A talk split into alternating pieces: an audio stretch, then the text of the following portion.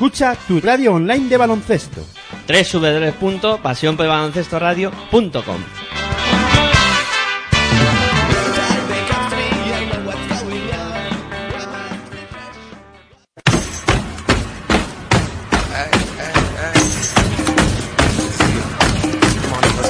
Estás escuchando tu radio online de baloncesto. Pasión por el baloncesto radio.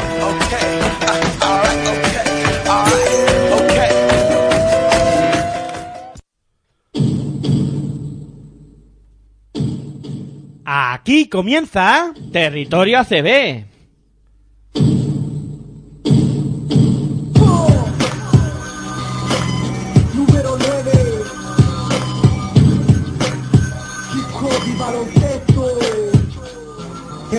Impuber de la vida, no sabía Solo dormía para esperar que llegara el día. Despertar para jugar, el balón me divertía. Me acompañó en mi infancia y mientras yo crecía ¿Quién diría que yo de niño optaría Por el balón de baloncesto y practicar el básquet noche y ¿Quién diría que de hip hop y baloncesto viviría Que por el básquet hasta el fútbol dejaría. En el aula de clase jamás me encontraría. Jugando básquet en el patio del liceo estaría Practicaba mañana y tarde para superarme. En las noches un partido de MJ para motivarme. Era de dos, de tres anotaciones que hacían levantarme De mi asiento elevarme. Jugadas espectaculares, parciales, era darme Que con esfuerzo y perseverancia estaría en mejor instancia Conciencia en la Hola, muy buenas noches. Bienvenidos a Territorio ACB, especial eh, Copa del Rey Gran Canaria 2018. Ya estamos con el quinto programa, el que será el último de los que os hemos eh, llevado contando aquí en Pasión por el Baloncesto Radio,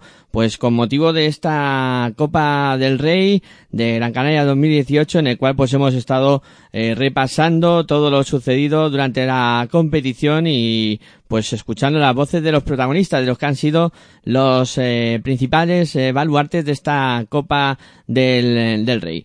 Primero recordaros por dónde podéis escucharnos a través de nuestra web en www.pasionprobaloncestoradio.com también a través de los dispositivos eh, móviles eh, que podéis eh, pues ir a Play Store y descargar por supuesto nuestra aplicación para que podáis escucharnos eh, de manera muy sencilla porque la aplicación es muy sencilla es nada más que darle al play y no tenéis ningún tipo de, de problemas para, para hacerlo y también a través de TuneIn Radio podéis también eh, escucharnos vais a Play Store, descargáis eh, TuneIn Radio y en el buscador pues ponéis Pasión por Baloncesto Radio y ahí también saldrá nuestra emisión sin ningún tipo de problemas, como ya os digo.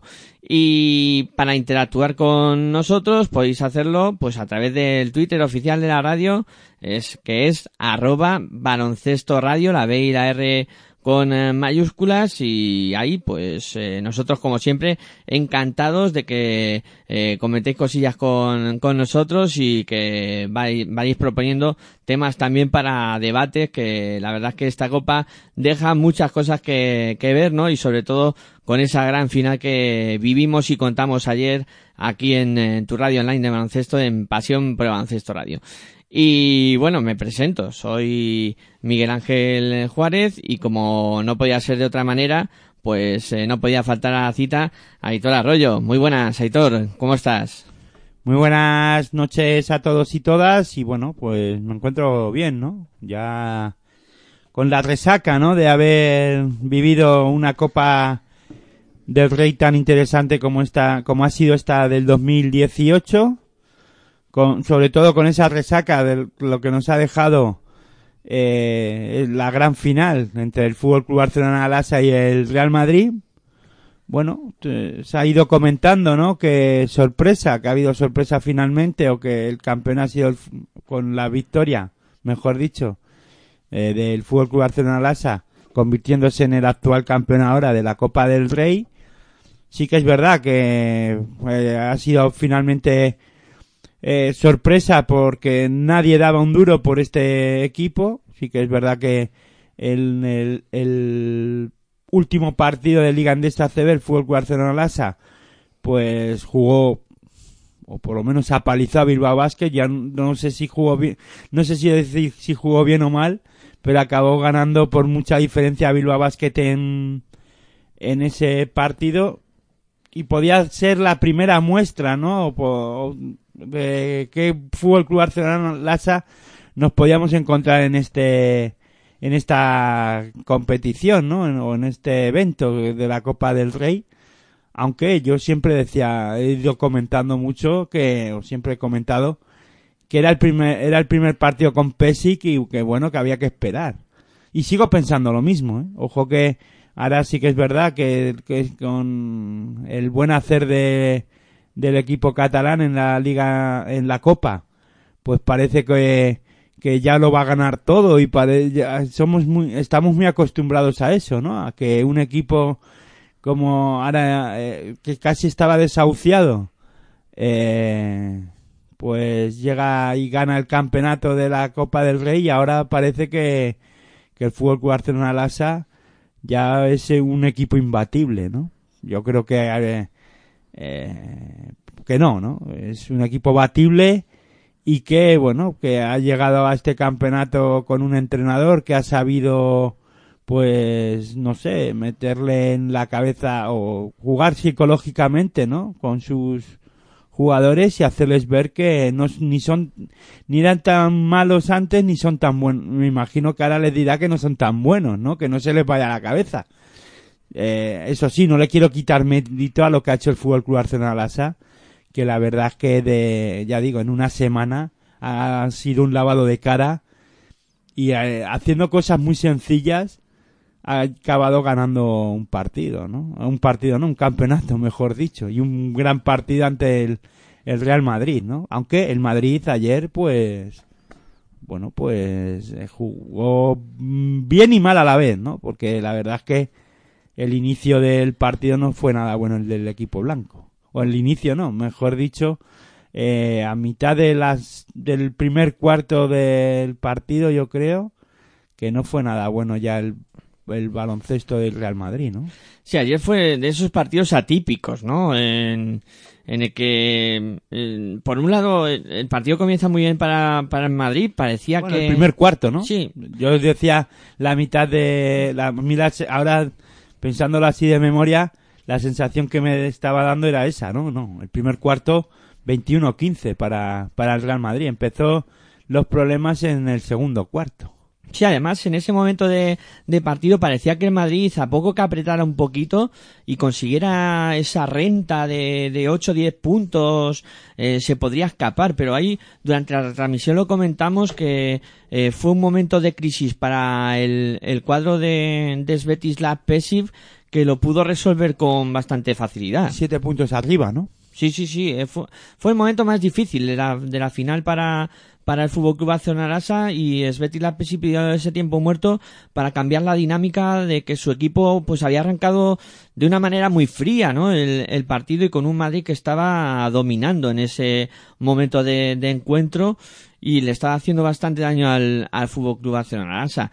Luego el decorado, como tú bien has dicho, cambia en el segundo cuarto eh, donde el conjunto Blaurana pues empieza a dominar el juego y ahí empieza a fraguarse un poco eh, lo que veríamos después con esa renta que llega a alcanzar de hasta más 17 puntos eh, que en ese momento yo, o sea, yo en honor a la verdad tengo que decir que en ese momento yo creía que la final estaba acabada, o sea, completamente terminada, eh, con 17 puntos arriba del Fútbol Club Barcelona Lasa, eh, no esperaba que el Madrid tuviera posesión para poder haber ganado la Copa. O sea, era impensable. A, a las alturas de partido, con un Madrid perdiendo por 17 eh, al final del tercer cuarto, eh, yo no daba un duro. O sea, no daba un duro. Hombre, siempre puedes esperar una reacción, ¿no? Del Real Madrid, eso está claro.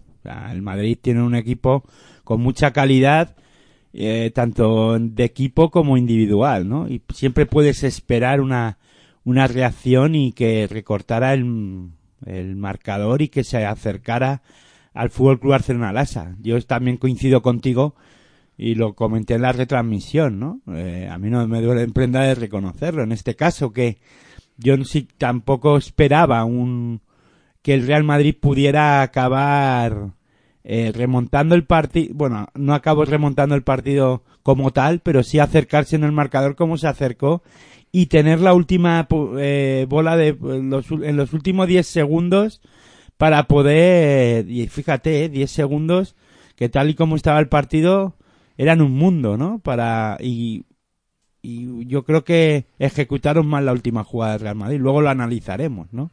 Después también hablaremos de toda esta polémica que ha habido de si era falta, no era falta.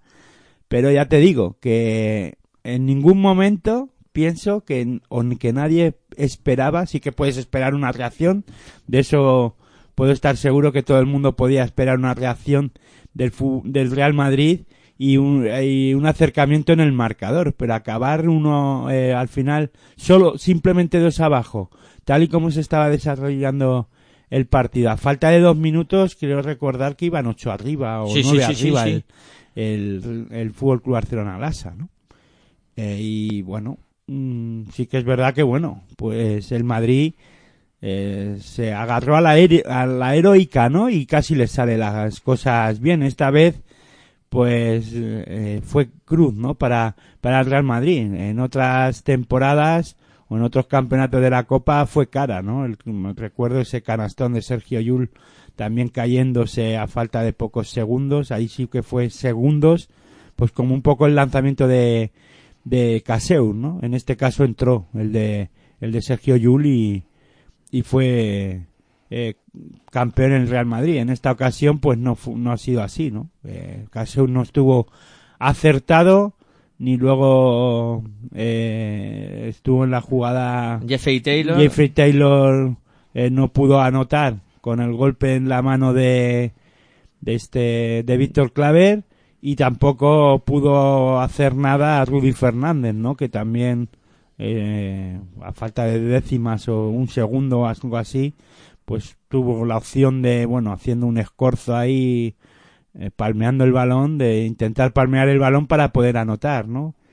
Bueno, pues finalmente no, no pudo llevarse el, el partido el Real Madrid en el que al inicio del partido defensivamente creo que empezó bien, eh, defendiendo bien, dejando al Fútbol Barcelona a bueno, eh, o, haciendo que tuviera problemas en ataque el Fútbol Barcelona Lasa, pero luego todo eso cambió, ¿no? En el, a partir del segundo cuarto, toda esa, esa actitud defensiva que tenía el Real Madrid, el Fútbol Barcelona Lasa también la, se contagió de ella y empezó a defender muchísimo mejor. Un Fútbol Club Barcelona Lasa que durante todo el campeonato pienso que ha sido la mejor defensa de, del campeonato. No quiere decir que no haya recibido puntos, sino que en momentos importantes de, de la Copa del Rey, de los partidos, de los diferentes partidos que ha tenido, el Fútbol Club Barcelona ha, ha, defendido a un, a un gran nivel o a un buen nivel, ¿no?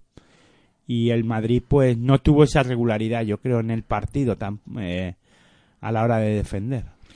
Hemos visto un Madrid eh, demasiado errático, ¿no? Porque contra Iberostar le, le pasó y, y, ayer en el partido del Fútbol Club Barcelona contra el Fútbol Club Barcelona en la gran final, pues también se, se le notó, ¿no? Que no, no le acaban de entrar los tiros y, y le costó mucho. Más que errático, pienso irregular. O sea, con picos altos y bajos. O sea, y en momentos importantes, de, sobre todo en la final, eh, importantes del partido, ¿no? Eh, por ejemplo, el tercer cuarto del, del Real Madrid tuvo una sequía anotadora importante, ¿no? Aunque luego supo volverse a meter en el partido, ¿no? Al final anotó 90 puntos y el Barça anotó 92. Estamos hablando de, fíjate que estamos hablando de muchos puntos, ¿no? Yo creo que es la no nadie esperaba, yo, yo tampoco esperaba que se fuera a, tantos puntos la, la final, ¿no? Eh, no, no tenía avisos de irse a, a unos guarismos altos eh, en ese, en, ese, en, el, en, en algunos momentos del partido, ¿no? Aunque luego sí que es verdad que el Madrid consiguió que se alargara mucho dicho partido gracias a las faltas y bueno, el, el Fútbol Club Barcelona Lasa pues ya digo, estuvo anotando, estuvo fallón, digo, en algunos momentos de tiro libre. Si pudo haber cerrado el partido del Fútbol Barcelona Lasa eh, con tiros de, de Piero Oriola desde la línea de tiros libres. Quiero recordar también que Heutel falló alguno. Eh, no sé, ahora no recuerdo todos los que hubo. Faltando dos minutos y medio, fue mucho a la línea de tiro libres el Fútbol Club Arsenal Asa y falló. Metía uno y fallaba otro. Metía uno y fallaba otro. Y, la, y JC Carroll, con esos aciertos desde el lanzamiento de 6.75, fue el que guió al Real Madrid, el que empezó a, a guiar al Real Madrid en la remontada, ¿no? JC Carroll y Trey Tronkins, que, que la verdad es que empezaron a notar muchísimo. Lo comentabas tú, ¿no? 52 puntos en los tres primeros cuartos, 38 puntos en el último. O sea, lo que hace el Real Madrid ayer en, en el partido, en el último cuarto, es de récord. O sea, 38 puntos es de récord. Sí, por eso te digo que al, eh, al, más que fallones en el tiro, o erráticos, en, en, momentos sí puedo estar de acuerdo con Iberostar Tenerife, le ocurrió al principio del partido, en los primeros dos cuartos, ¿no? El Madrid empezó bien ayer en la final, en el primer cuarto, a estar anot eh, con anotación y con, vamos, estuvo acertado, mejor dicho, perdona, que me estaba liando con la palabra. Eh, en este caso, acertados, inició como normalmente suele iniciar en algunos momentos el Real Madrid o en algunos en, en, casi todos los partidos de la Liga Endesa y con acierto, ¿no? Y en este caso a, acabó anotando 21 puntos. Yo esperaba, yo ya te digo, o sea, el inicio del partido del Real Madrid, vamos, el primer cuarto, no hacía, para mí no me hacía esperar o no hacía esperar que el Madrid eh, tuviera esa estuviera tan fallona en, durante todo el, el, el, segundo y tercer cuarto.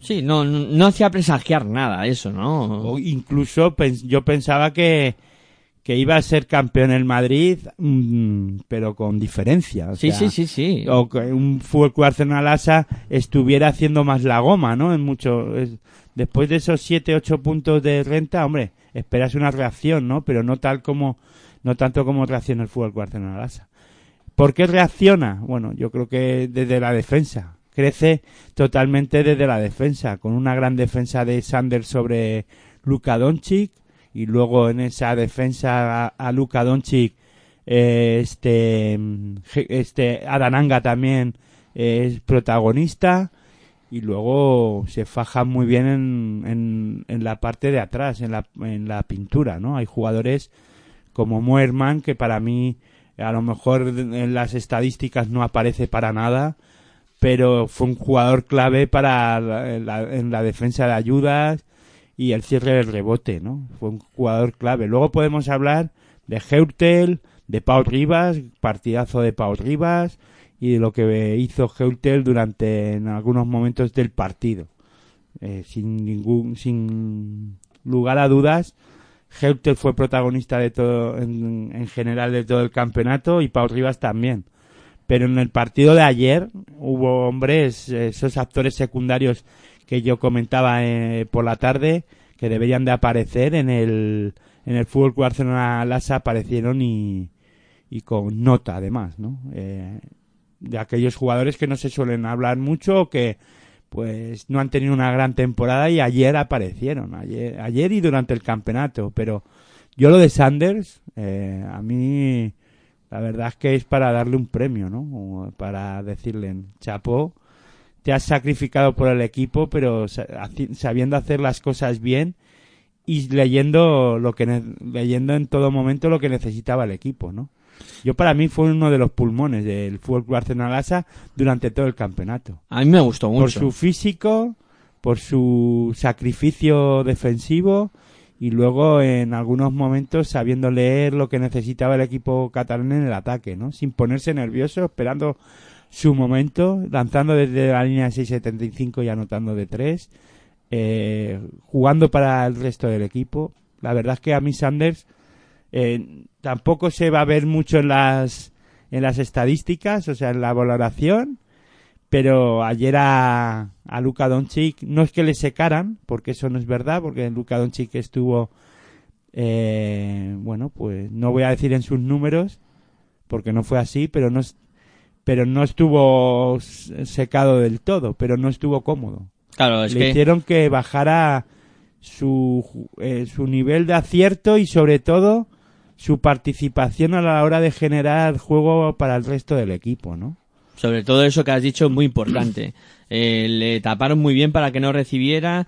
Cuando recibía, eh, si intentaba ir hacia Siempre el había alguien que le pudiera puntear, ¿no? Sí, Aunque anotó, sacó faltas, que eso también hay que tenerlo en cuenta, que la única manera de intentar que Doncic no estuviera cómodo era haciéndole falta y sacándole de en, de- en todo momento del partido, ¿no? Eh, de alguna manera, pues sacrificando pues jugadores, porque al final el Fútbol Barcelona fue sacrificando poco a poco sus piezas o cometiendo faltas eh, no pueden se puede decir tácticas, ¿no? En un momento dado decir, bueno, pues que vaya a la línea de tiros libre, que no importa, ¿no?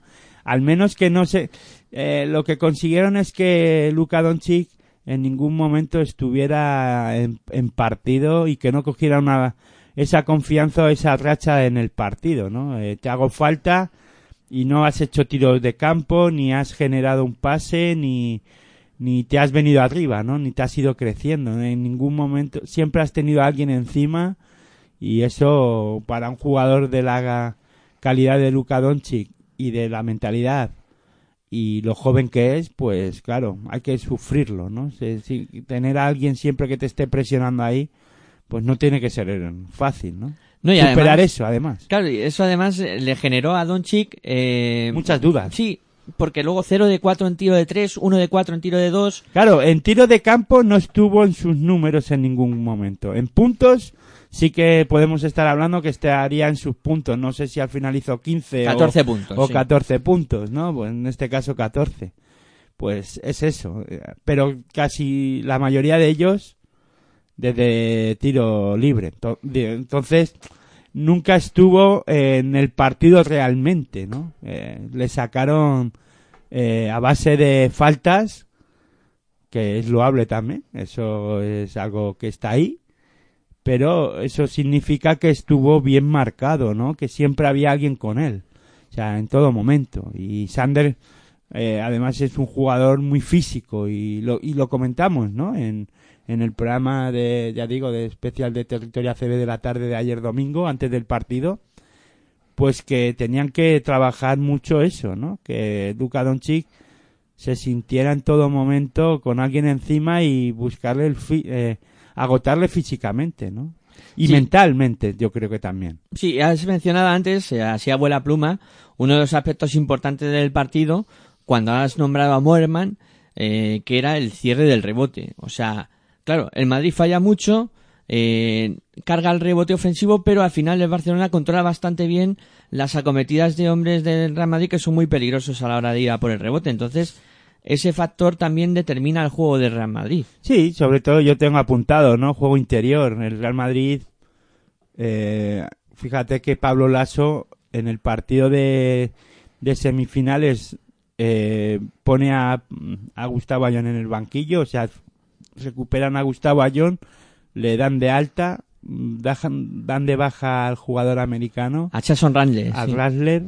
Eh, eh, sí, a Rasler, ¿no es? Jason Randle, sí. Sí, se pronuncia así. No, no me atreví a pronunciarlo porque mi inglés, ya sabes, o la pronunciación de, mi, de los nombres así me suelen costar y no quiero meter mucho la pata, ¿no? Porque luego la gente es muy tiquismiquis y pone la puntilla, ¿no? Y últimamente, pues, eh, me cuesta decir los nombres por eso, me hace pensar mucho, ¿no?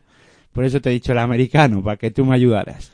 En este caso, Gustavo Ayón eh, se encuentra dado de alta y dispuesto a jugar. eh, y en el partido de semifinales no juega ningún minuto.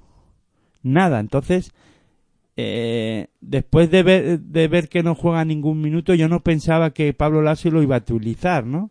A Gustavo Ayón, pero eh, mm, la utilización de Gustavo Ayón me hace pensar que es que me hace pensar y ya una vez ya analizándolo todo tan detenidamente y de volver a ver el partido dos, dos y tres veces después de, de contarlo ayer aquí, aquí en Pasión por el Baloncesto Radio, mm, la teoría que tengo es que, bueno, la teoría no, sino que me hace pensar que el Madrid ayer, o te hace pensar que el Madrid ayer en el juego interior no estuvo nada bien, ¿no?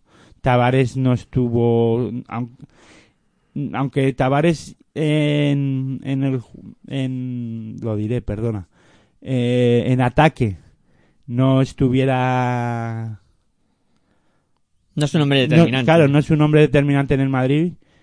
Eh, tampoco estuvo bien ayer Tavares defensivamente tampoco en la Tommy liga. se lo comió, ¿eh?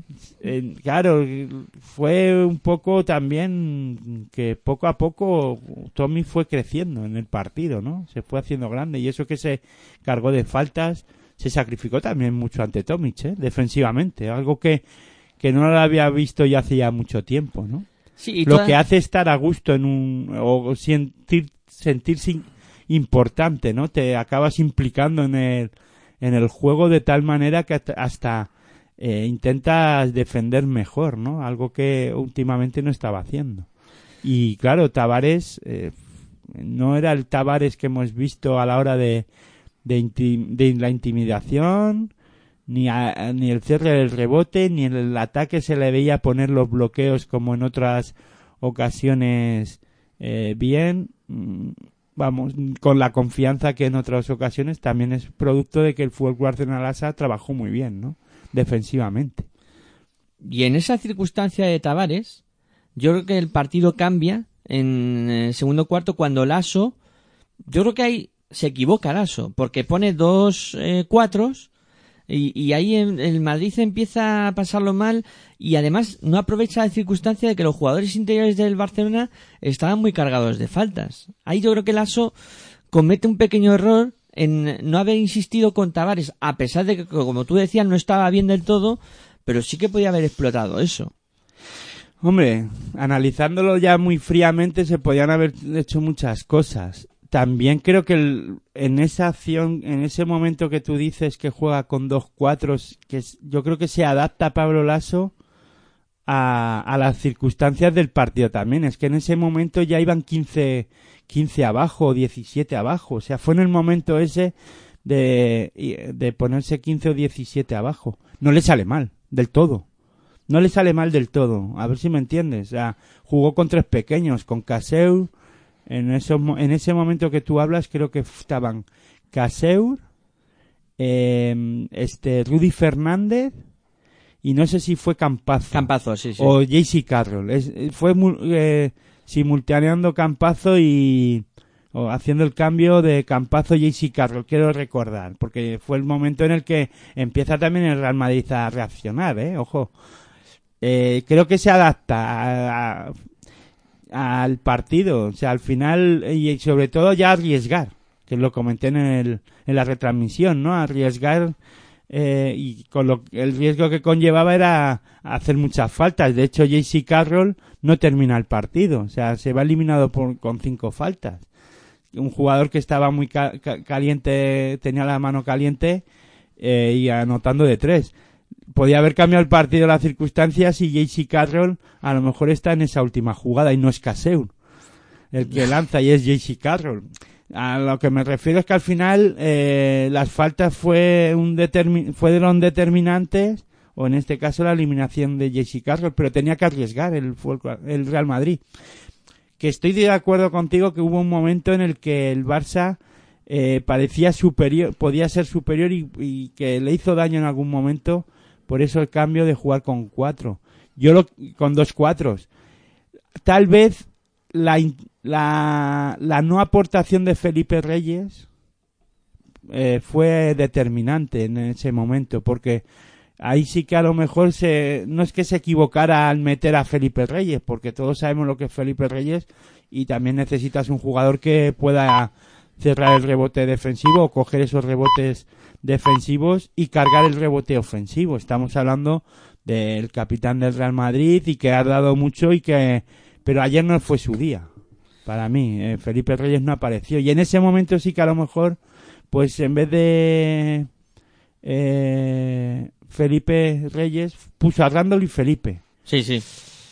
y Randall sí que bueno pues eh, estuvo bien en algunos momentos pero Felipe Reyes no no aportó lo que a lo mejor necesitaba el Real Madrid Claro, luego hablamos de lo de Gustavo Ayón, que no, que lo dejaba ahí en el aire, ¿no? Todo el mundo ahora después de todo sabemos que Gustavo Ayón salía de lesión y tal vez no debía de haber jugado porque no se encontraba bien.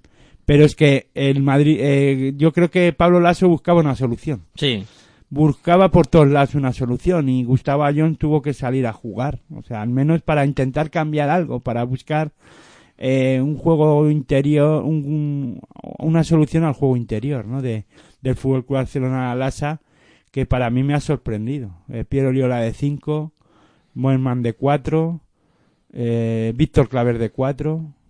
La, Eh, lo verdad de es que la, Claver- la verdad es que le ha salido muy bien a Pessin, ¿no? La jugada al final. Claver estuvo enorme también, ¿eh? Estuvo... Sí, en momentos importantes de partido, barriendo sobre todo el aro de, de su propio equipo, un- una de las acciones eh, de una canasta que podía haber sido clara del Real Madrid, fue capaz de barrerlo y, y esos son dos puntos menos.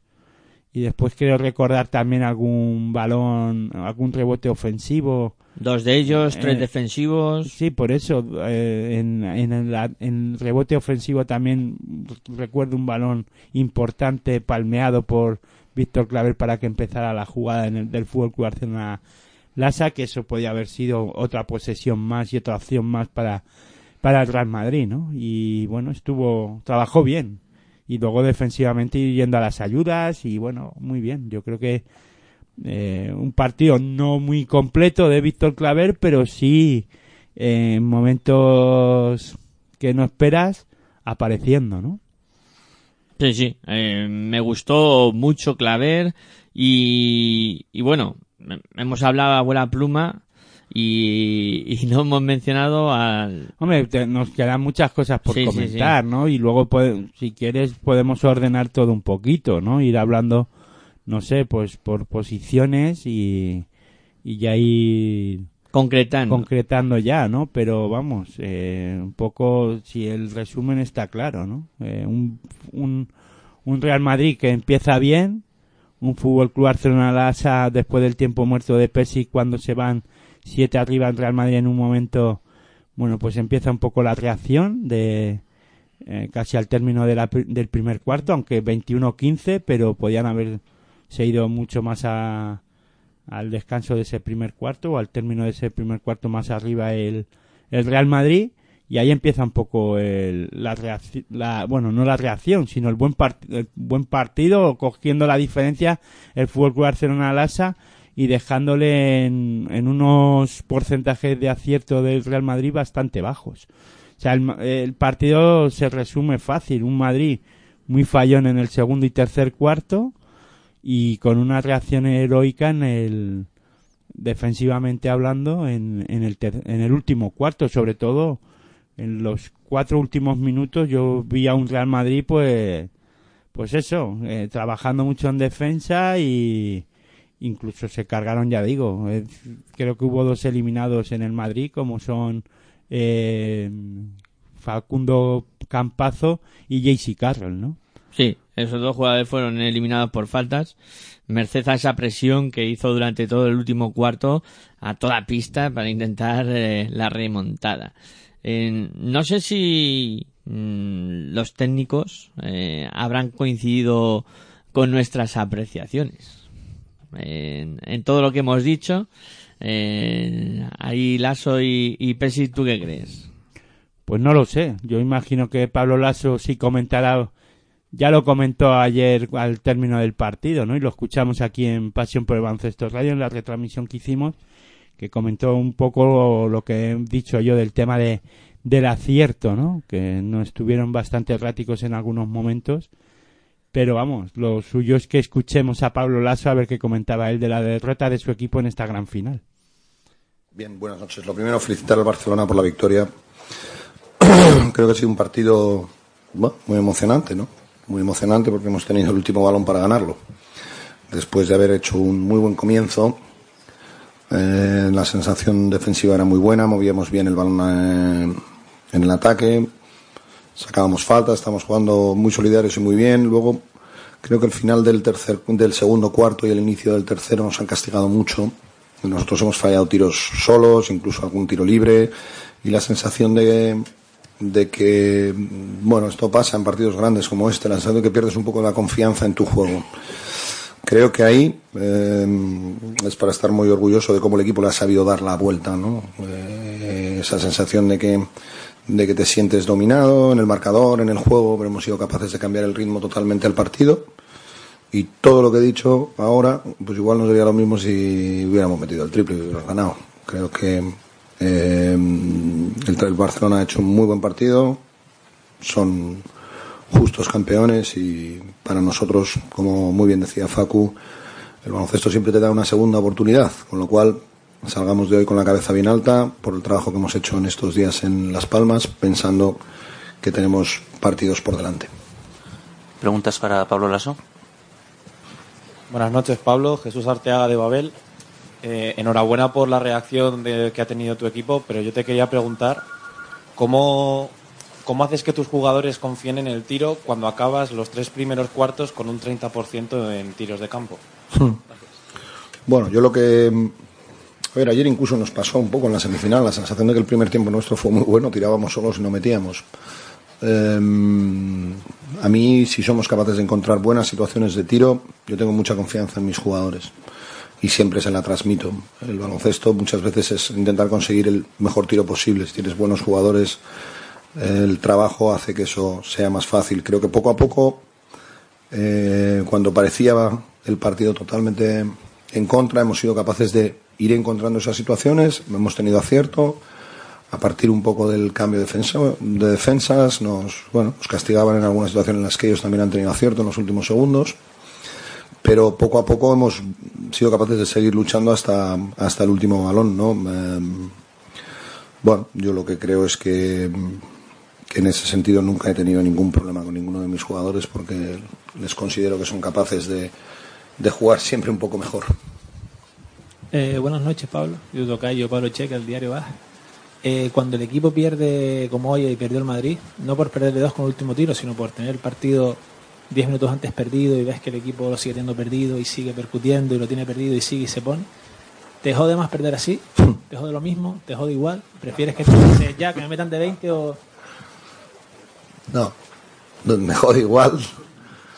Me jode igual, pero obviamente como tengo que mirar todo, pues me jode haber jugado malos momentos de partido.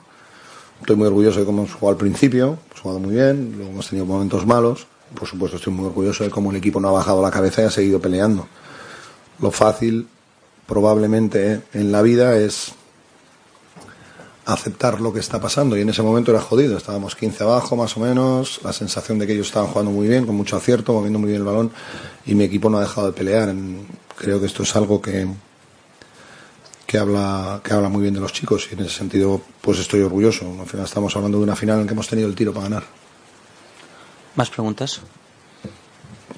Sí, buenas noches, Pablo. No sé cómo has vivido esa última jugada después de ese triple con la posible falta de, de Víctor Claver en el rebote a, a, Jeffrey Taylor, no sé cómo, qué opinión te merece. O si la has visto. Yo creo que es un día para hablar de estas cosas. ¿no? Me quedo en felicitar al Barcelona. Creo que Facu ha estado magnífico en lo que ha dicho.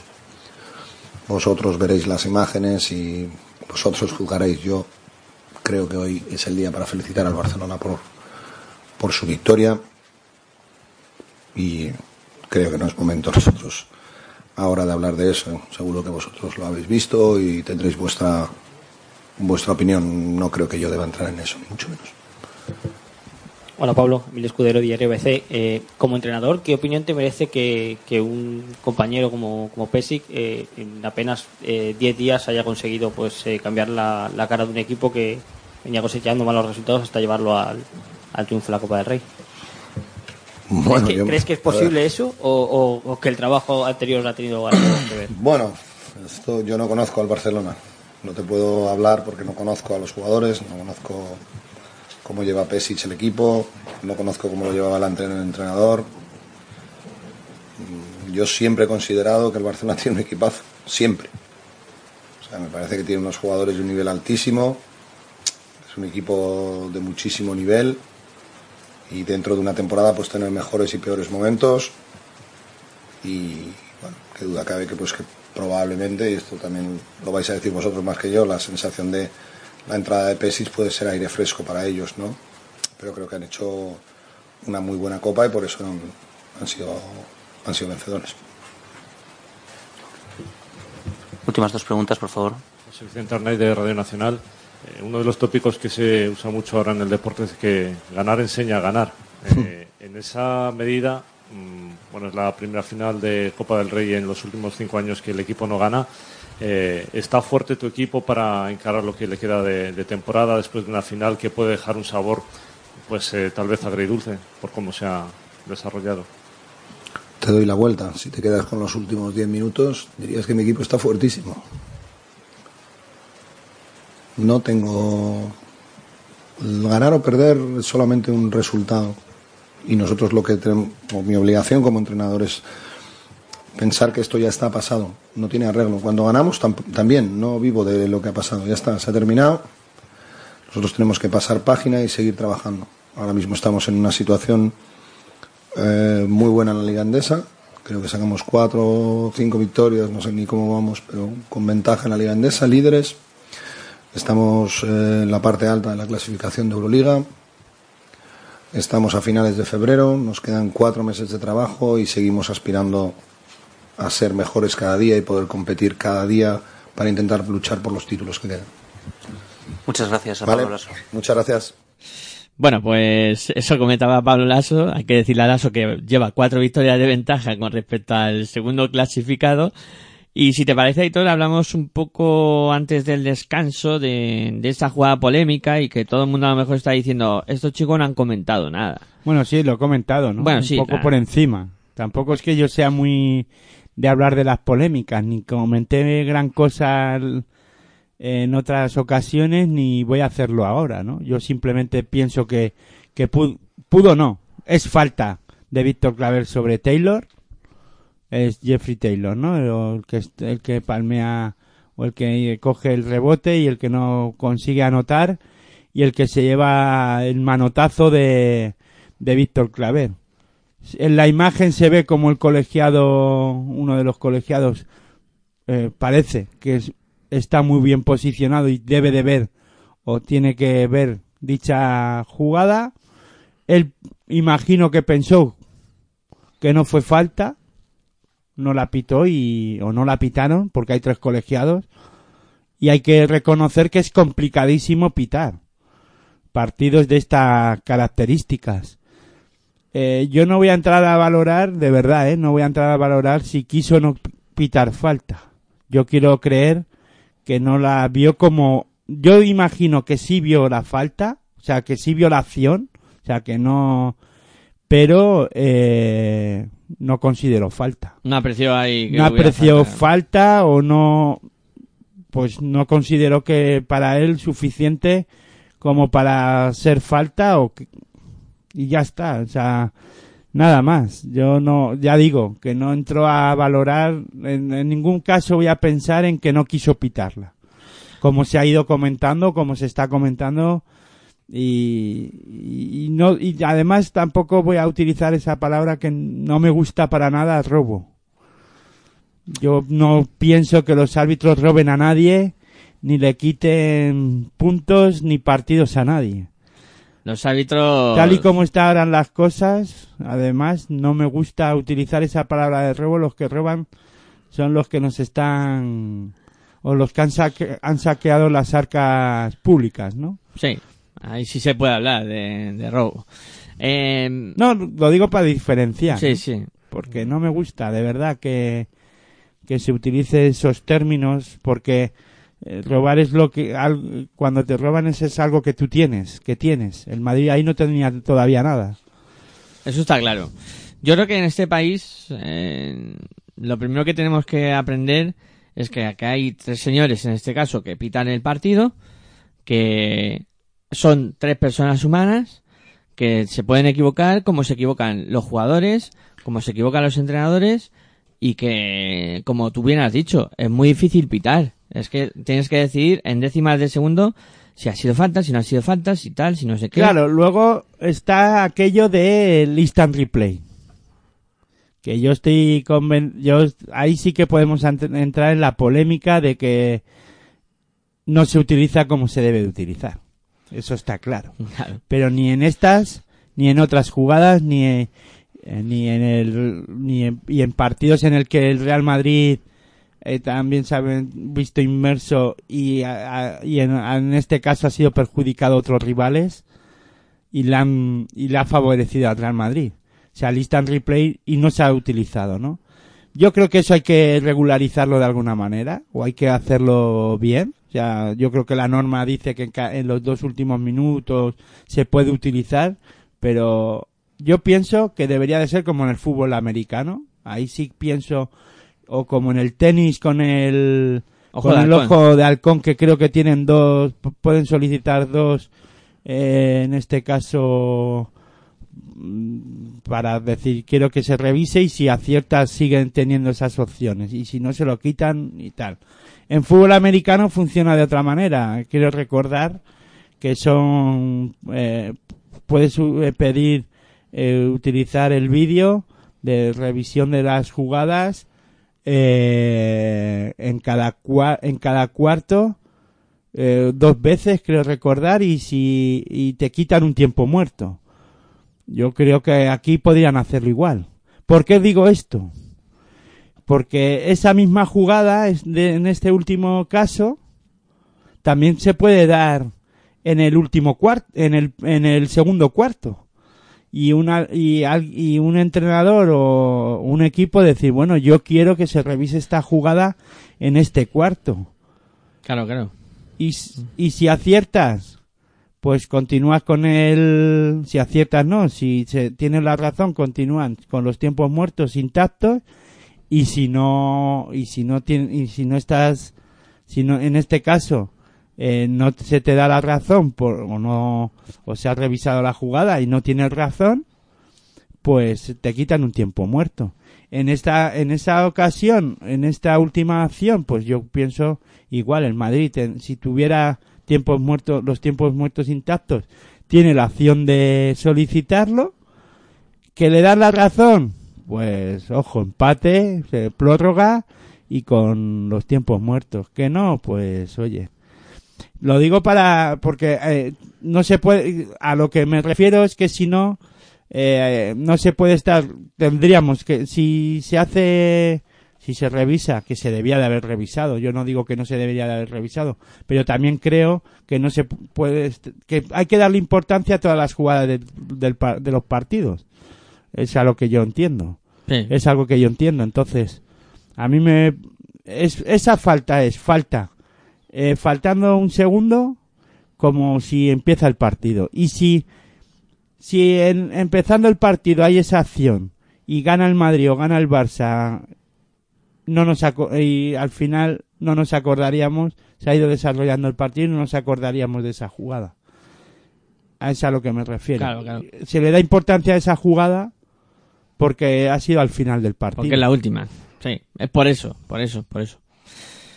Bueno, que luego el arbitraje fue mejor o peor yo para mí creo que el arbitraje estuvo bien que fue eh, fueron bastante permisivos para los dos equipos que los dos equipos se en, to- en, en casi todo momento se eh, o dependiendo del momento del partido si lo analizamos bien se beneficiaron de la permisividad de, de los árbitros sí que es verdad que eh, permitieron eh, jugar un mucho un contacto, sí, sí. con mucho contacto, pero los dos equipos se adaptaron a ello. Y yo pienso que no fueron perjudicados ninguno de los dos equipos en ese aspecto. De hecho, yo pienso que eh, los dos equipos, ya digo, se adaptaron al, al arbitraje que quisieron hacer o que en ese momento, esto es como todo, ¿no? Eh, los jugadores van probando y, las- y los entrenadores también. Y bueno, pues en este caso, los dos equipos, porque una cosa también tengo que decir, el Madrid pudo darle la vuelta al marcador también, aunque le pitaron faltas al Barça y que fueron a la línea de tiros libres, porque el, el Madrid defendió muy fuerte Sí, sí. y los árbitros permitieron contactos. Hubo alguna falta que rayó ahí. La antideportiva, Sí, si nos podemos analizar jugada por jugada, pues podríamos también estar hablando de, de jugadas anti de faltas antideportivas, tanto de un equipo como de otro. ¿eh? Sí, sí, sí. No hablo solo de... No solo del Madrid, no. Del También Madrid. el Barcelona ahí hubo alguna que... Y luego yo, no es por obviarlo, pero ya hablar luego de la polémica que ha habido de Piero Oriola que tiró a, en este caso empujó o no sé. La verdad es que yo no me percaté. Yo me he enterado esta mañana y porque me lo has dicho tú. Fíjate en esto. Bueno, yo es que no voy a entrar a valorar, ¿no? Eh, sí que después he ido mirando el tweet, los Twitter y los retweets y ha habido palos a Piero Oriola a diestro y siniestro. Él se ha defendido también. Bueno, pero en esa polémica yo no voy a entrar. Ni yo. No, no, no, pero más que nada lo pongo en, lo hablo para que no nos digan, mira, y obviáis lo de Piero Oriola. No, no, no lo hemos obviado. Pero obvio ese tipo de cosas porque lo que pasa en la pista se debe de quedar en la pista y es algo que tienen que arreglar tanto Luca Doncic como Piero Oriola. Creo que no ha, no ha llegado a mayores y todo se debe de quedar ahí, ¿no? Yo pienso que el baloncesto, los jugadores que juegan al baloncesto y, vemos, y la gente que vemos al baloncesto sin menospreciar a nadie, eh, somos bastante inteligentes y pienso que, que sabemos hasta dónde está el límite, ¿no? De las cosas.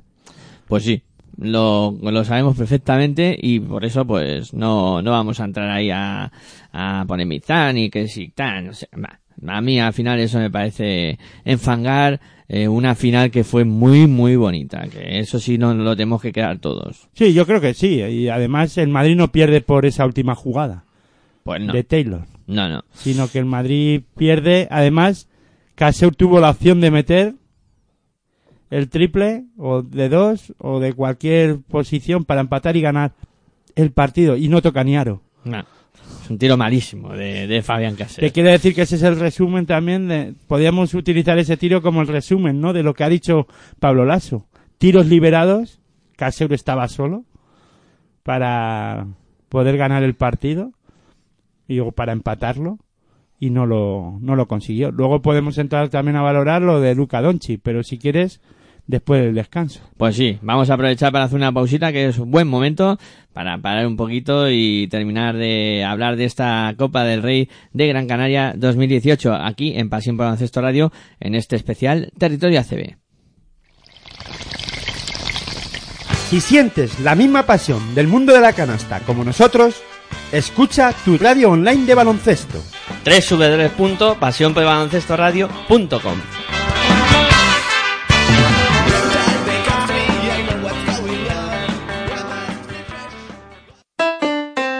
Si practicas música, ven a Musical Holuma.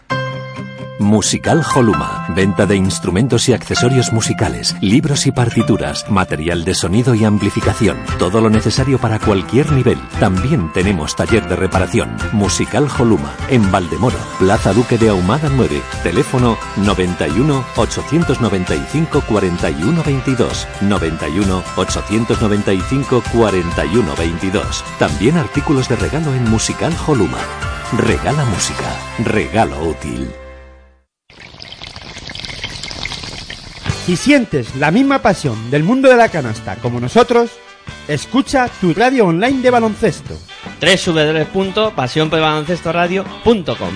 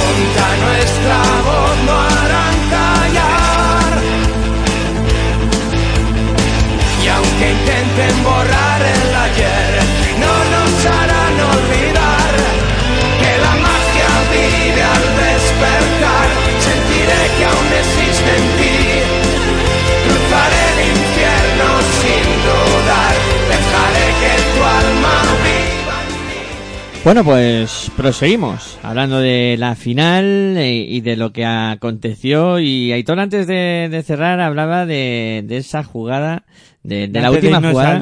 Sí, sí. De esa jugada de Luca Doncic donde... eh, No, de Luka Doncic no, la última jugada finalmente es Caseur eh, el protagonista, Taylor, Rudy Fernández, pero sí comentaba, he terminado diciendo, eh, podemos hablar eh, de Luka Doncic que el protagonismo que tuvo en esa jugada, porque fue primero el, uno de los protagonistas porque cogió ese rebote defensivo después de que Piero Oriola fallara el segundo tiro libre y salió escopeteado hacia arriba. Por la derecha quiero recordar que iba Caseur y le pudo haber pasado ahí rápido y no lo hizo. Esperó más a acercarse más a o pasar a la pista y empezar o jugar la jugada o hacer empezar a jugar la jugada o la posesión de esos 10 segundos. Pero yo pienso que Luka Doncic, eh, tal y como estamos, se está hablando de él, ¿no? De estrella, ya una estrella en ciernes, eh, que, que ya puede, que ya mismo puede pegar el salto a la NBA y tal. En esta jugada pienso que lo debe demostrar. Yo estoy convencido que a- ya cuando vaya desa- eh, creciendo, vamos, cuando vayan pasando los años y vaya cogiendo más experiencia, que fíjate lo que estoy diciendo, pero que vaya cogiendo más fundamentos y vaya mejorando como jugador, ya no solo como con fundamentos del juego, sino mentalmente, ¿no? Y todo, seguro que él se la juega ahí y fuerza más la jugada. Incluso puede ir a, podía haber atacado el aro. Sí. Podía haberse atrevido. Tenía, yo creo que claro. el miedo a- al, en este caso, como yo pienso el- en el desarrollo del partido al final y todo suma, ¿no? Y pienso que el propio Luca, sí, es verdad que al final se la da a Caseu que estaba solo y la ejecuta fatal la jugada. Pero otro jugador, o sea, como con más carácter, que no di- quiero decir que Luca Doncic no lo tenga, va al aro. Va al aro y, Esa la y coge. Yul y la revienta. Y va al aro, y va al aro y dice, y si no falta, y si no, cualquier otra, alguna acción más positiva, y si la falla, la falla. Eh, yo recuerdo Sergio Yul muchísimo más joven antes de, de ser la estrella que es ahora, con la selección española en un europeo, que todos lo sabéis, que salió eh, Margasol diciendo que hay eh, unas jerarquías que hay que respetar y que qué hace este, no dijo niñato, pero este chico que qué hace tan joven jugándose ese balón, ¿no? Sí. Y Sí. España perdió. Sí, sí, sí, sí. Luego se clasificó y ganó el europeo, el Eurobásquet eh, España. Pero fue muy criticado por los compañeros en ese caso.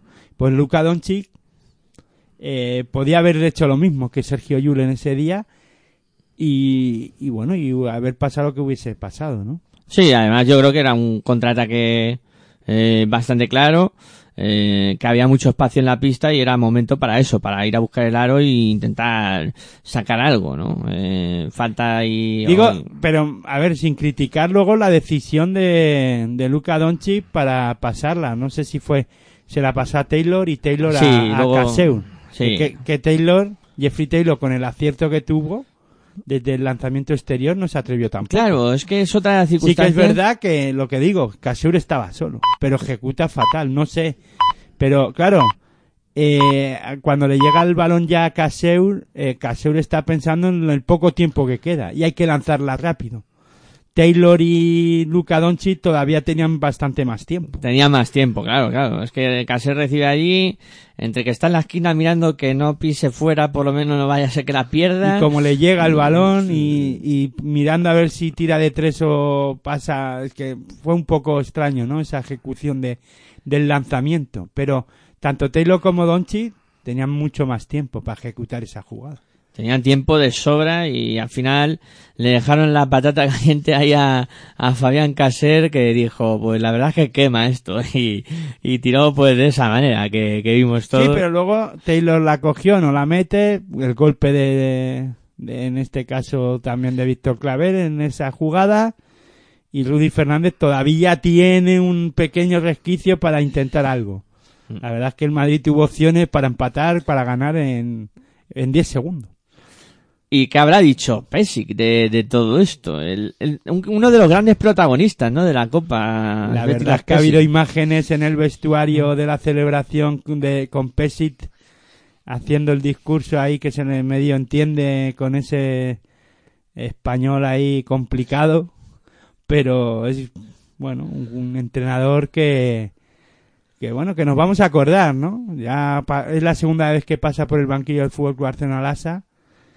Cuando pasó la primera vez era mucho más joven, ahora ya tiene 68 años y la verdad es que ha dado, en tres días ha dado una lección de, de baloncesto y vamos a escucharle si quieres. Esto es una partida muy emocionada, como sabíamos.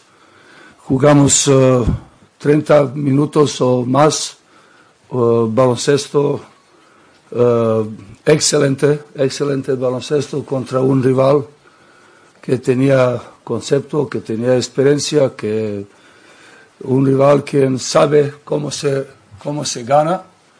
Y eh, Después eh, no puedo explicar, paramos para jugar, un razón poco cansado porque jugamos, eh, jugamos contra eh, dos grandes rivales, como contra Basconia, un equipo que es el momento eh, mejor equipo en España y que juega, que tiene buenos ritmos, ellos ganan y naturalmente en casa, en, en casa contra, contra Canarias, costado mucho emociones, emoción, fuerza, todos que, que se juega, eh, cuando se juega cada día, especialmente contra rivales, contra como, como Vitoria, como Canarias y a la fin contra Madrid,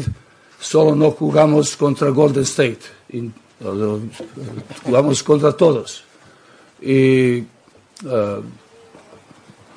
ganamos, esto es, eh, ganamos eh, todos, eh, todos los tres partidos, ganamos este trofeo y yo quería usar esta rueda de prensa a dar, agradecer a mi, a mi club, FC Barcelona, que confía en mí como persona y como entrenador y esto es que me motivado especialmente para dar como siempre máximo y estoy muy contento con la reacción de los jugadores y vamos ahora atacamos para ganar a Liga.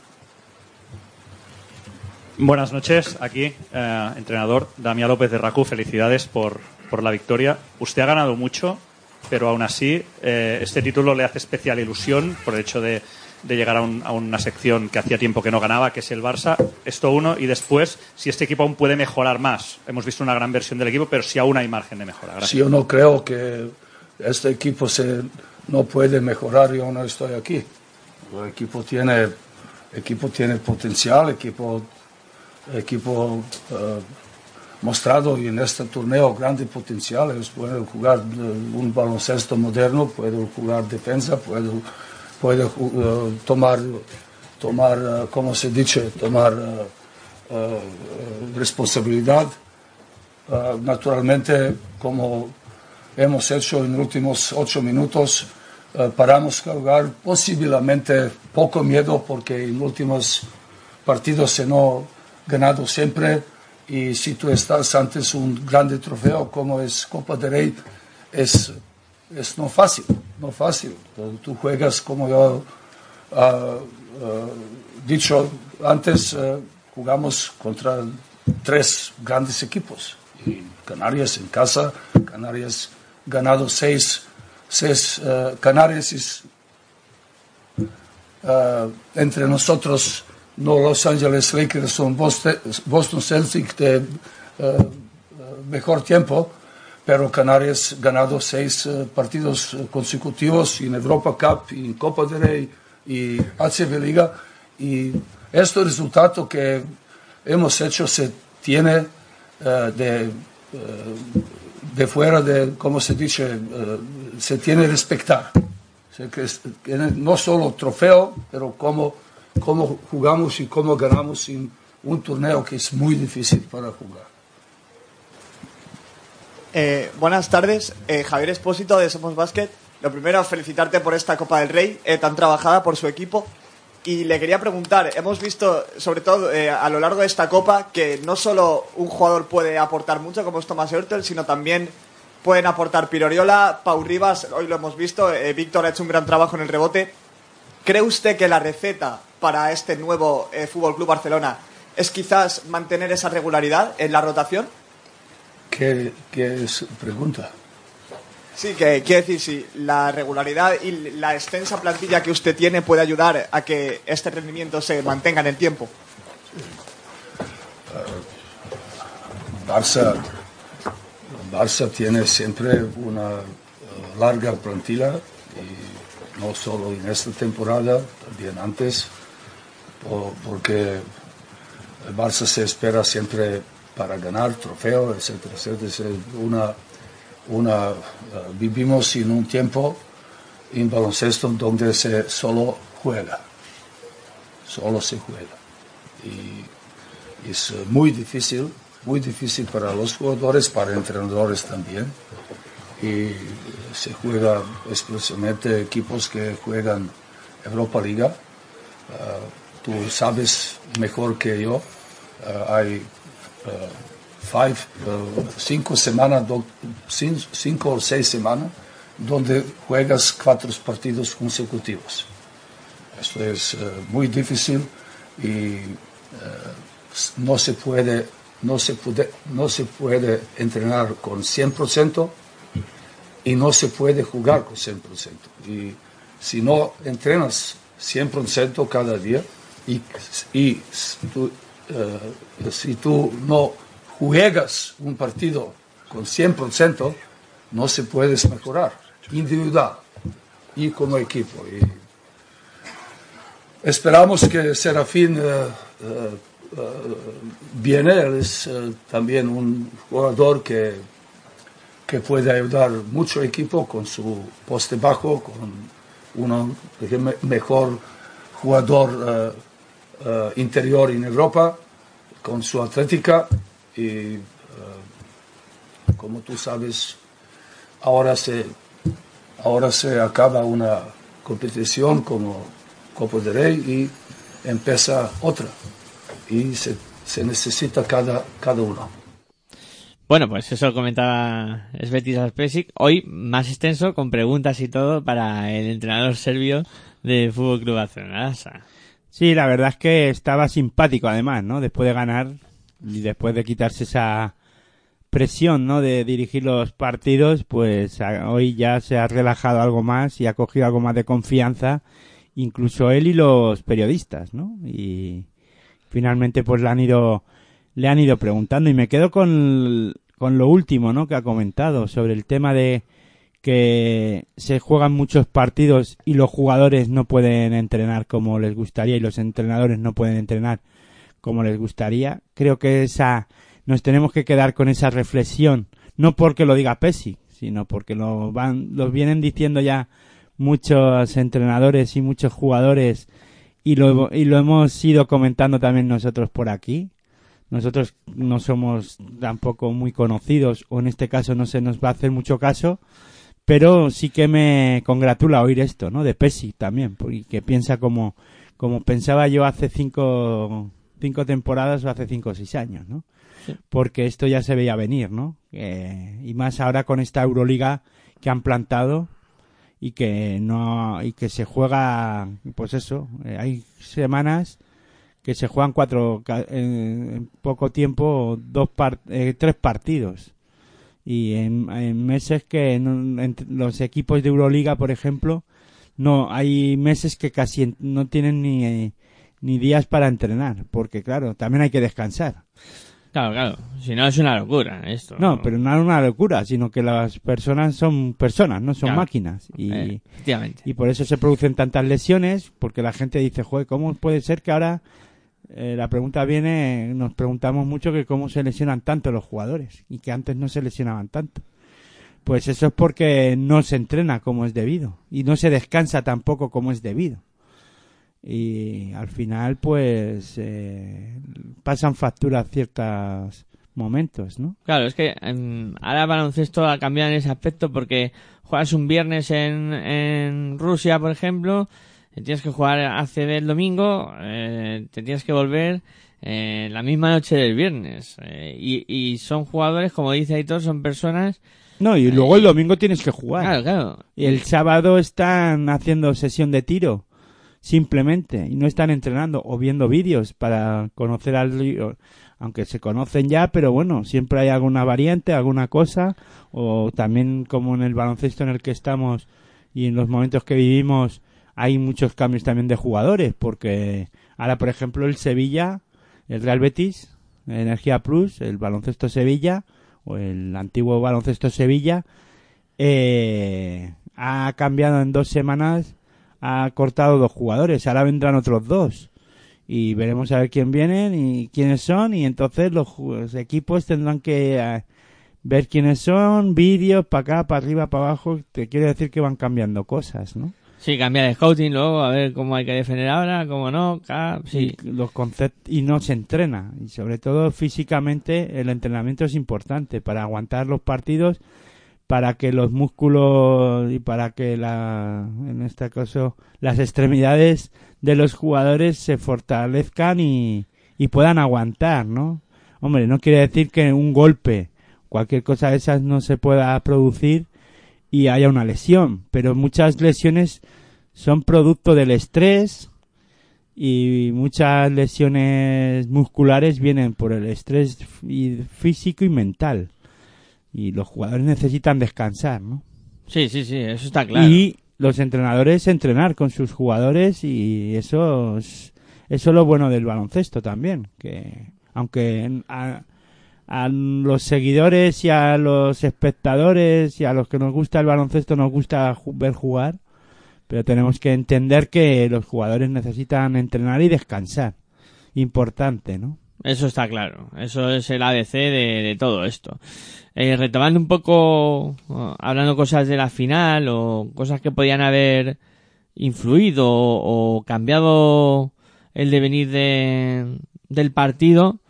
Eh, yo también, eh, reflexionando sobre los jugadores del Madrid eh, y sobre cosas que podría haber hecho Pablo Lasso, eh, yo no sé por qué, como tú decías, estaba en un momento dado buscando cosas, eh, metió a John, intentando cambiar todo y no puso a Machulis en pista que podía haber en algún momento, eh, pues viendo que Sanders y Anga estaban muy físicos, haber metido a Machulis ahí para ganar un componente más y alguien que le pudiera dar frescura.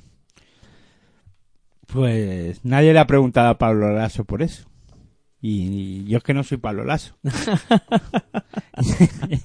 yo te puedo contestar por mí, ¿no? Y yo hubiese intentado también un jugador como Machulis que lo que pasa que ahí hay algo que entre Machulis y, y Pablo Lasso que no sé qué es lo que está pasando.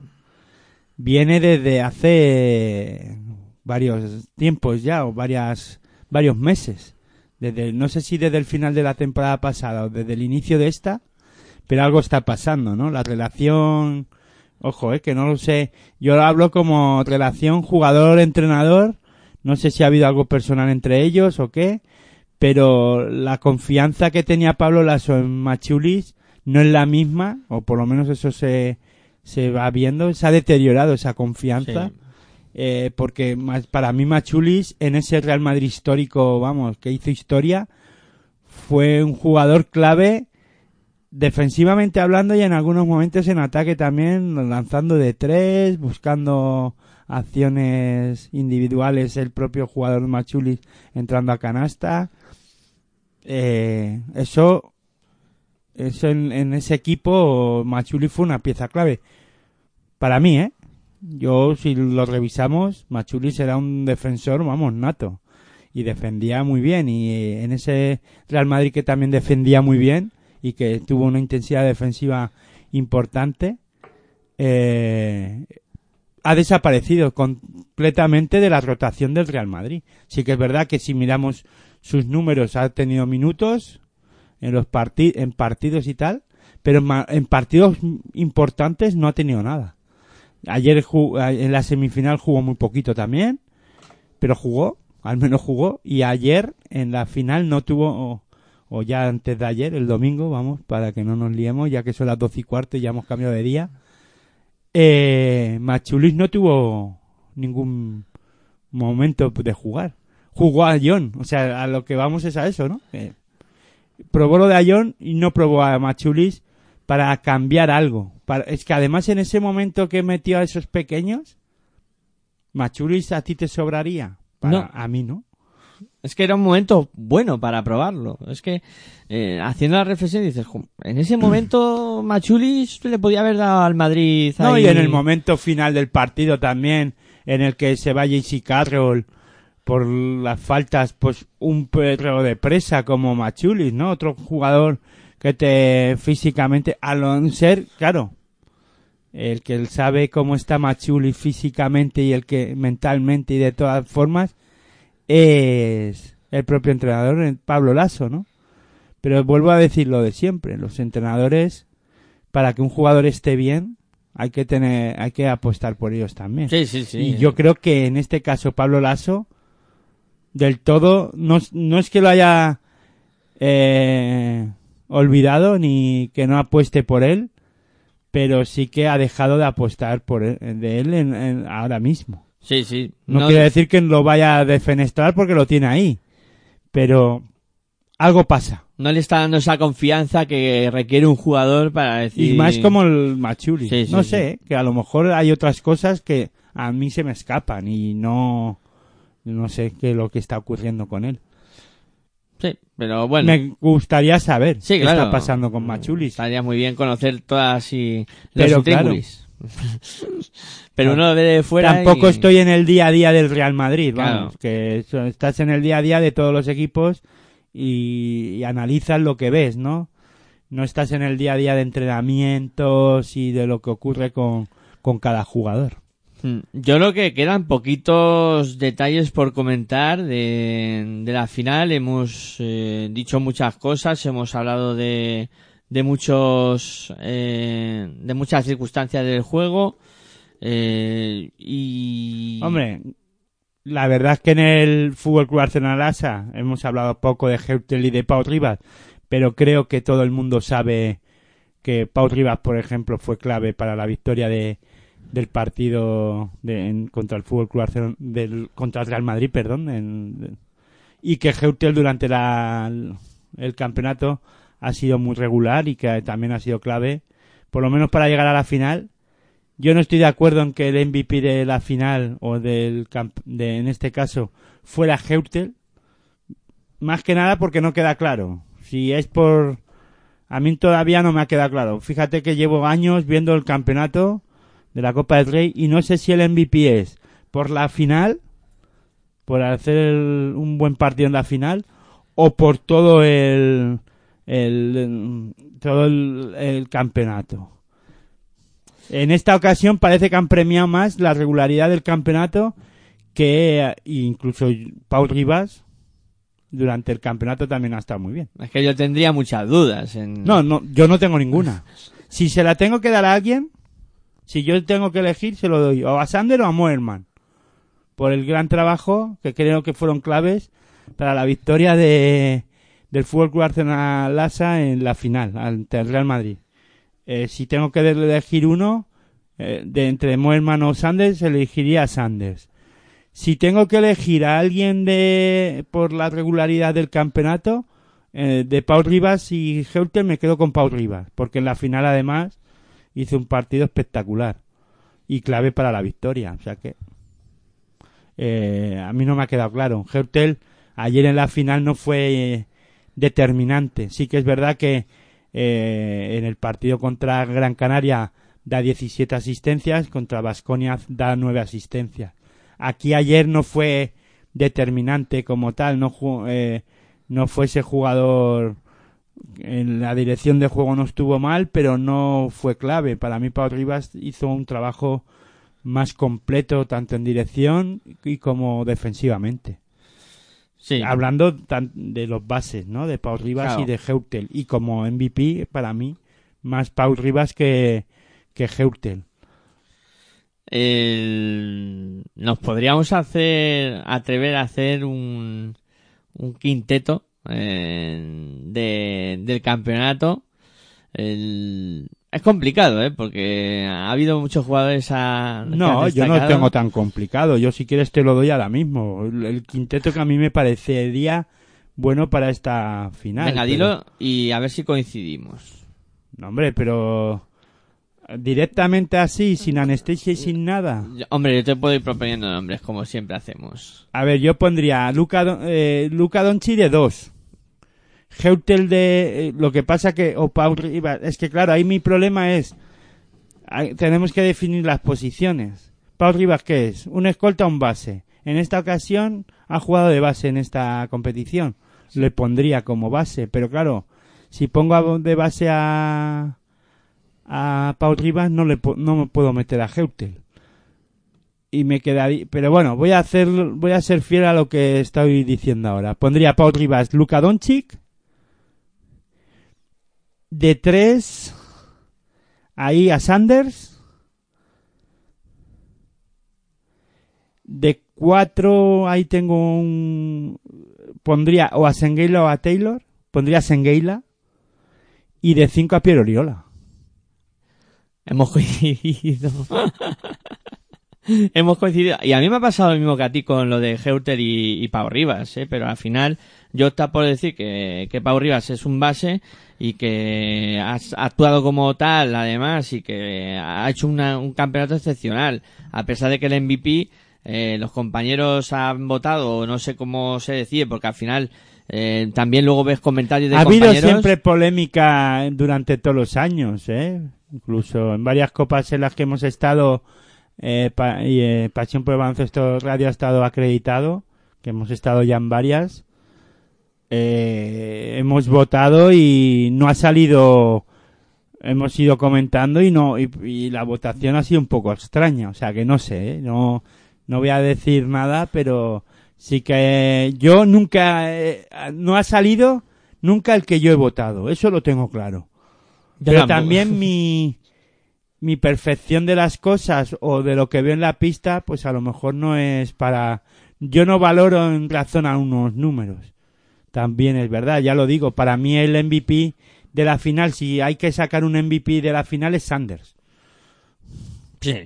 Porque fue clave para el devenir del partido y para cambiar eh, el- la final. O sea, esa, eh, ser capaz de trabajar como trabajó él, anotando nueve puntos y además eh, ponérselo complicado a Luka Doncic y que Luka Doncic en ningún momento se encontrará cómodo en el partido, eso no tiene nombre, vamos. Ahora mismo, para mí, el hombre de la final es Sanders. Yo estoy totalmente si- de acuerdo. Y si luego hablamos por valoración, hay que dársela a Pau Rivas, que acabó con 22 de valoración. Entonces también, ¿para qué sirve la valoración, no? Es Claro. que podíamos entrar a debatir eso. No vale para nada la valoración. Eso yo soy, soy de los que primero lo, lo piensa. Pero si nos bas- hay veces que se basan en la valoración y hay veces que no. ¿Sabes qué pasa, y todo Que muchas veces los criterios que nosotros tenemos en- sobre el baloncesto ¿no? y la forma de verlo es bastante distinta de, de cómo se ve en, en otros sitios. Y otra cosa, que Sanders hace el, el mismo trabajo en la final que en la semifinal y que en cuartos de final, ¿eh? Sanders se marca Para un mí, campeonato Sanders se ha excepcional. destapado en esta, en esta final. Con, en esta final no, en esta, en este campeonato. Eh, con lo, Pesil eh, ha sacado lo mejor de, de un jugador como Sanders, que tampoco es que en la liga andesa CB, eh, o yo no me había fijado, o es que no estaba trabajando como ha trabajado en este campeonato. Queda por ver si recupera Presley también, eh, que lo tendría que... Yo creo que Perez sale muy tocado de, de aquí. Sí, no ha tenido ningún minuto y ya, vamos. Eh, Él y Benzenkov Sí. tendrán que esperar a otro momento. mejores oportunidades. eh, poquito más que comentar. Bueno, ya lo dijimos ayer que el, que el Real Madrid, eh, en este caso, sí que consiguió eh, la minicopa, sexto título consecutivo de, del conjunto de, de cantera de- del cuadro blanco, eh, superando a equipos históricamente con más tradición de, de cantera y, y poco más que, que decir de esta copa. Por lo tanto, editor, vamos a ir poniendo punto y final a más de mm, con el programa de hoy nos vamos a más de un día de eh, trato de esta Copa del de Rey. retransmisión. Sí. Y, o de hablando, o de repercusión o hablando de esta Copa del Rey. Sí, que a mí ya no me salía ni la palabra adecuada para, No, para la- comentarlo. La, la que has utilizado está bien. tratando la, la Copa del Rey durante más de 24 horas aquí en Pasión por Baloncesto Radio y, y bueno, disfrutando de, de estos eh, cuatro días que han sido... Bueno, pero el baloncesto sigue, ¿eh? Claro, claro. Que aquí no ca- acaba esto. Esto es un punto y aparte solo... Un para- punto y un seguido. punto y seguido, aparte ¿Cómo no, que ya aparte? Vamos a cambiar de renglón, no, seguimos en el mismo renglón. claro que sí.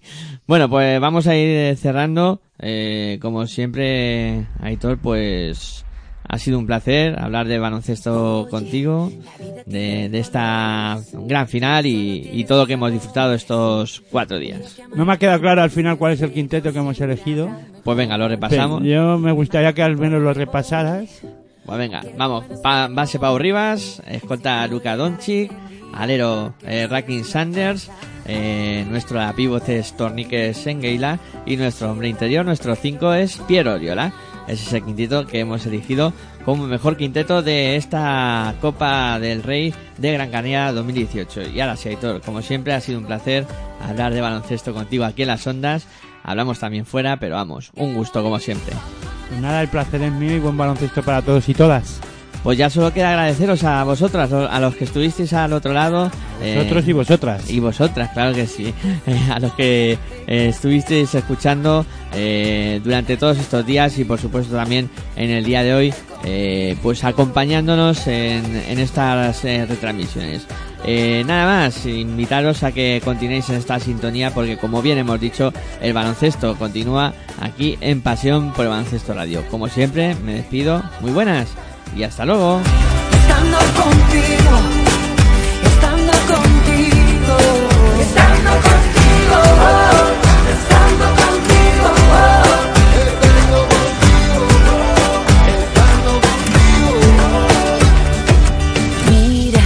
olvida las guerras perdidas, los tiempos sanan las heridas, que todo lo que se ha bailado, eso nadie te lo quita. Los muros solo son mentira. La tierra no está dividida. ¿De qué nos sirven las fronteras cuando no haya vida? Voy a decidir que llorar no quiero. Voy a sonreír por lo que yo tengo.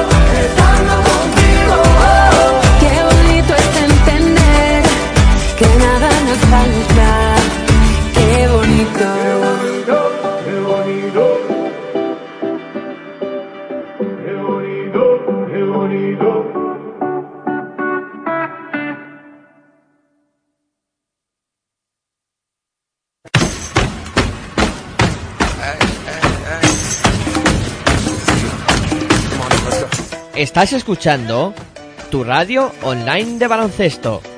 Pasión por el baloncesto radio.